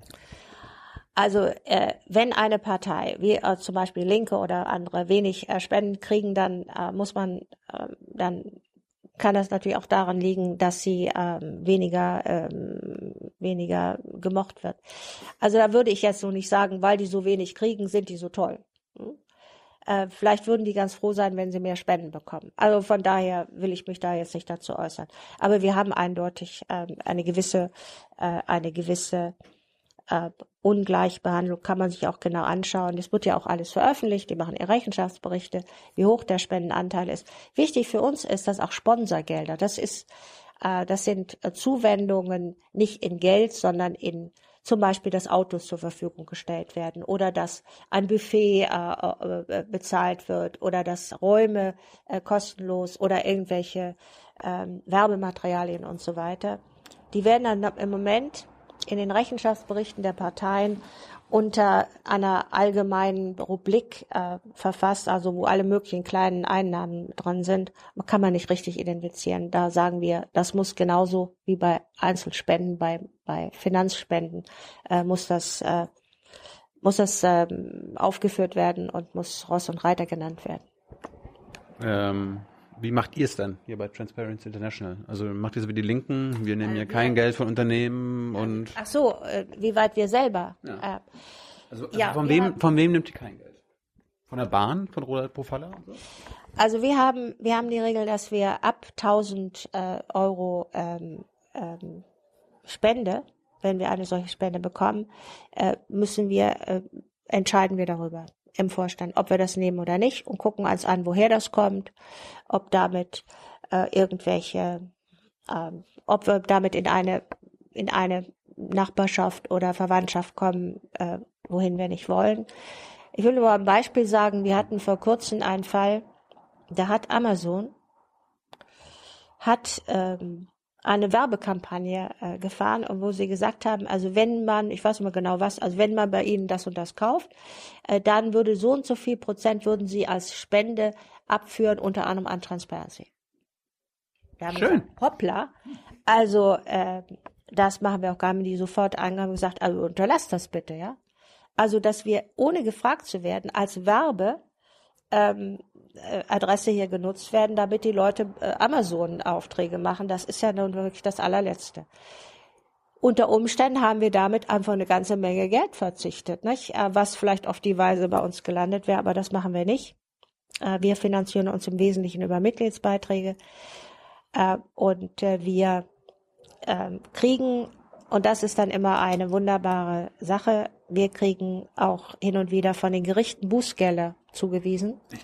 Ja, also die, in Deutschland ist es so, dass ein Gerichter äh, bei äh, Ordnungswidrigkeiten, also Bußgeldzahlungen oder auch bei Verfahren, wo die dann sagen, ähm, die äh, Firmen müssen äh, das und das äh, hier jetzt an als Schädigung zahlen, kann der Richter äh, die Bußgelder an entsprechende Institutionen äh, weiterleiten, gestückelt und kann sagen, so und so viel an den und so und so viel an den. Das machen die auch. Das geht also nicht in den allgemeinen Staatshaushalt, sondern wenn es zum Beispiel sich um ein Tierschutzvergehen handelt, dann kriegen in der Regel die Tierschutzverbände das Geld und und wir kriegen es eben, wenn es sich um Fälle handelt, äh, wo Korruption im Spiel. ist. Da haben wir gerade äh, 150.000 Euro bekommen. Das heißt, das Geld ist noch nicht eingegangen, wie ich gehört habe. Aber uns wurde mitgeteilt, dass wir von einem Verfahren gegen Schlenker, äh, die Schenker, äh, die Speditionsunternehmen, äh, die hatten einen Prozess und äh, die sind da verdonnert worden und 150.000 kriegen, kriegen wir. So, das heißt, das finden wir, das sind die tollsten Einnahmen. Ne? Das ist von, von denen, äh, die wegen eines Korruptionsdeliktes ähm, bestraft wurden, äh, das finden wir gut, wenn wir dann davon was kriegen. Aber äh, ihr haltet euch also selbst an eure eigenen Transparenzwünsche an, die, an der Politik. Also ihr, wenn ich auf eure Seite gehen würde, man sieht, dass Ja. es, dass ich von allen möglichen. Ja, ja. Wir haben auch in unserem Jahresbericht, und das ist natürlich auch online zu sehen, äh, wird genau aufgeführt, äh, von wem wir welche Spenden bekommen haben. Wer ist der größte Spender? Erste große Spende. Also wüsste ich nicht. Haben wir ganz große Spende? Also so richtig tolle? Nee, wüsste ich nicht. Aber Unternehmen geben euch auch schon Geld. Also Amazon und so. Nein, nein, nein, nein. Nein. Nein. Nein. Wir haben in der Regel ähm, Privatpersonen. Ähm, Du sagst gerade Mitglieder. Wie viele Mitglieder hat denn Transparency International? wir haben ähm, 1200 Mitglieder. Also wir sind keine Massenorganisation. Nicht zu vergleichen mit, äh, äh, mit dem BUND, die haben 600.000 oder äh, wir sind eine kleine, feine äh, ehrenamtliche Organisation. Wie viel, du bist jetzt die Vorsitzende, wie viel arbeiten denn für Transparency in Deutschland? Wir haben, äh, wir haben eine kleine Geschäftsstelle und wo du gerade bist, ähm, da arbeiten äh, sieben Leute. Ähm, Ehrenamtlich? Also du bist nein, ehrenamtlich, nein, du die, verdienst die, kein die Geld? Geschäftsstelle, äh, die Geschäftsstelle hier, äh, bis auf die ausgebeuteten Praktikanten, äh, die kriegen nur ein kleines Salär. Das sind zwei, die sind sechs Monate jeweils bei uns, sind fünf, werden bezahlt. Ich bin ehrenamtlich und der gesamte Vorstand ist ehrenamtlich. Also ich werde nicht bezahlt. Und, ähm, und dann gibt es Arbeitsgruppen, regionale und thematische Arbeitsgruppen und die Leute, die bringen da ihr Wissen ein. Wir haben zum Beispiel, also wir sind schon eine, in dem Bereich ähm, eine, Ansammlung von, ähm, von Rentnern zum Teil. ehemalige Staatsanwälte, ehemalige äh, Leute, äh, die äh, in, in äh, führenden Funktionen waren und die wissen, wovon sie reden. Mhm. Und die Zeit haben äh, und ihr Wissen äh, einbringen. Äh, und ähm, von daher würde ich mal sagen, wir haben einen sogenannten Führungskreis. Das sind alle diejenigen, die irgendwelche spezielle Führung, das sind so 50, 60 Leute. Und dann gibt es in allen Bereichen äh, Leute, die mehr oder weniger intensiv mitarbeiten. Also ich würde mal sagen, so richtig intensiv arbeiten, äh, vielleicht äh, 100 Leute. Ich wollte zum Schluss noch mal ganz kurz zur Transparenz, äh, nicht Transparenz, äh, Korruption in den Medien kommen. Gibt's gibt's Korruption in den Massenmedien? Gibt es korrupte Journalisten? Gibt es korrupte Politiker, die irgendwie was anbieten? Wie kann man sich das vorstellen? Ja, na klar. Wir haben eine Arbeitsgruppe Medien. Äh, und wir haben auch mit ähm, immer wieder äh, das Problem, auch das ist, wie haben Sie das genannt oder wie hast du das genannt? Äh, die nachgelagerte Korruption. Nachgelagerte Korruption erscheint mir in dem Bereich auch ein, ein äh, Problem zu sein. Da geht es im Journalismus äh, gibt es eine ganze Reihe von Problemen. Das eine, das sind zum Beispiel äh, die Nebenverdienste, die eine ganze Reihe von führenden oder bekannten Journalisten, vor allen Dingen TV-Journalisten, äh, die als Moderatoren äh, auftreten äh, bei, ähm, bei Veranstaltungen von äh, Pharmaindustrie, Energiewirtschaft, äh, Bundesverband der deutschen Industrie und so weiter. Äh, diese Moderationen, die werden ähm, erstaunlich gut, äh, gut äh, ähm, dotiert. Und ich denke mal, dass man dann, wenn man eine solche Moderation und wenn man ab und zu mal vielleicht für 10.000 so eine Moderation Euro dafür bekommt, dann überlegt man, ist die Gefahr zumindest, dass man dann bei der nächsten kritischen Stellungnahme, die diesen Bereich angeht, äh, sich vielleicht doch ähm, anfängt, äh, Gedanken zu machen, ob man nochmal wieder einen Auftrag bekommt. Also das ist so ein, so ein Ding. Das ist eine nachgelagerte Korruptionsgefahr zumindest. Dann gibt es eine Menge äh, Dinge wie Rabatte, äh, die äh, Journalisten bekommen. Äh, und ähm, ja, es ist ähm, auch hier ein, ein weites Fall. Da gibt es natürlich konkrete Fälle, die auch immer wieder aufgefallen. Bei Kika gab es mal so einen Fall, wo dann wirklich auch in den äh, Organisationen oder in den Medienanstalten Leute, das ist so ähnlich wie im öffentlichen Bereich, die Aufträge vergeben, die Produzenten beauftragen, einen Film zu machen oder was ich, was man da alles an Aufträgen vergeben kann.